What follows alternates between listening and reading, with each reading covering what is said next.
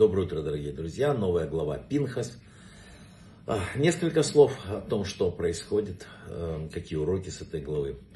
Э, знаете, есть две вещи, которые не всегда плохие в жизни, но всегда плохие в религии. Это компромисс, да, который в жизни обычно очень полезен, а в религии обычно это катастрофа.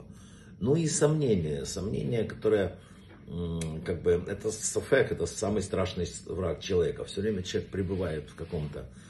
Когда он грешит, он может покаяться. А когда он сомневается, согрешил или не согрешил, тогда э, это большая проблема. Больше того, он еще грех представит как подвиг. Вот так устроена психика человека.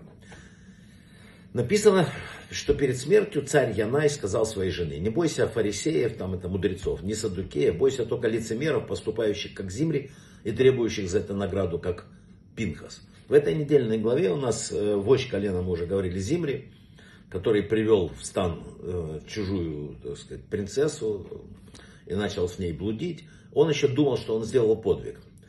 Народ начал блудить с дочерями Маава, а те, кто приглашали народ э, к трапезам, в честь идолов, в свою очередь, и как бы получалась двойное, двойная проблема. Да? Народ ел и поклонялся истуканам. И вот написано, что так Израиль прилепился к Балпиору, и Господь разгневался на Израиль. И вот тогда Зимри сказал, если выходят дочерям Маавава туда, в, этих, в этот местный публичный дом, грешат развратом, идолопоклонством, давайте лучше приводить дочерей Маава к нам, и тогда только один грех будет. Меньше из зол. Необходимый компромисс. Встал Пинхас и написано возревновал. Кто дал право устраивать тебе компромиссы? Что Тора принадлежит тебе ты хозяин заповедей, ты хозяин мира. А, то же самое было с пророком Ильяву, который мы считаем, что это тот же Пинхас написано, который э, единственный живым поднялся на небо. Он, когда собрал людей, он сказал, выберите, если Бог это э, Баал, идите за Баалом, если Бог Господь, идите за ним. Только не живите компромиссом.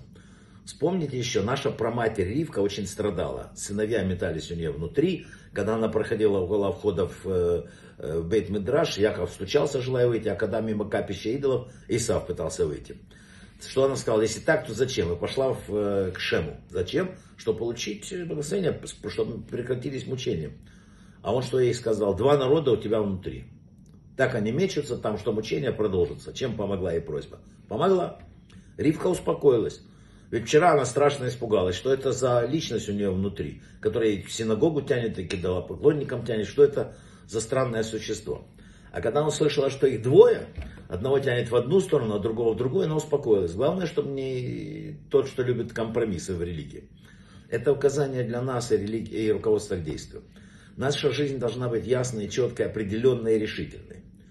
Не надо с такого смешивать и комбинировать, проявлять слабость и колебаться написано, Равхайм из Бриска рассказывал такую короткую притчу. Был один еврей.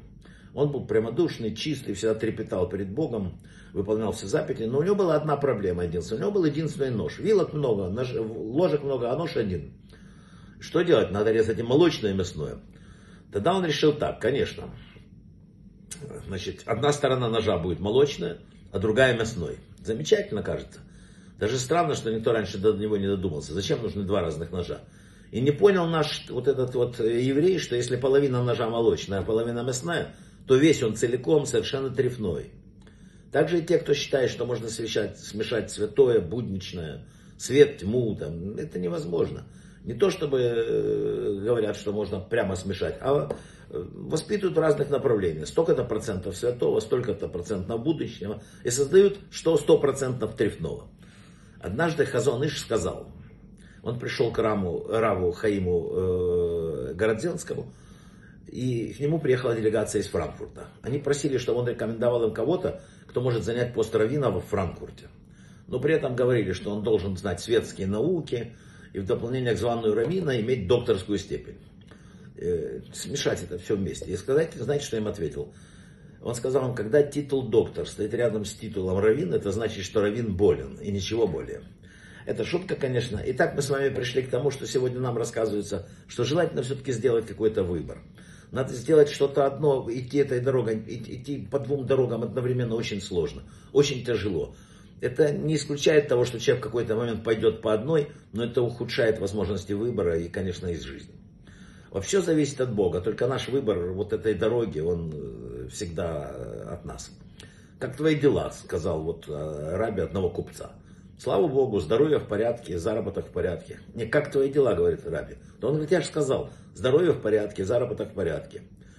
Я спрашиваю, как твои дела? Дело в том, что твое здоровье и заработки это от Бога. А как дела твои, в какой дорогой ты идешь? Брахава от слаха, всего самого лучшего, чтобы мы с вами шли хорошей, правильной дорогой. Спасибо.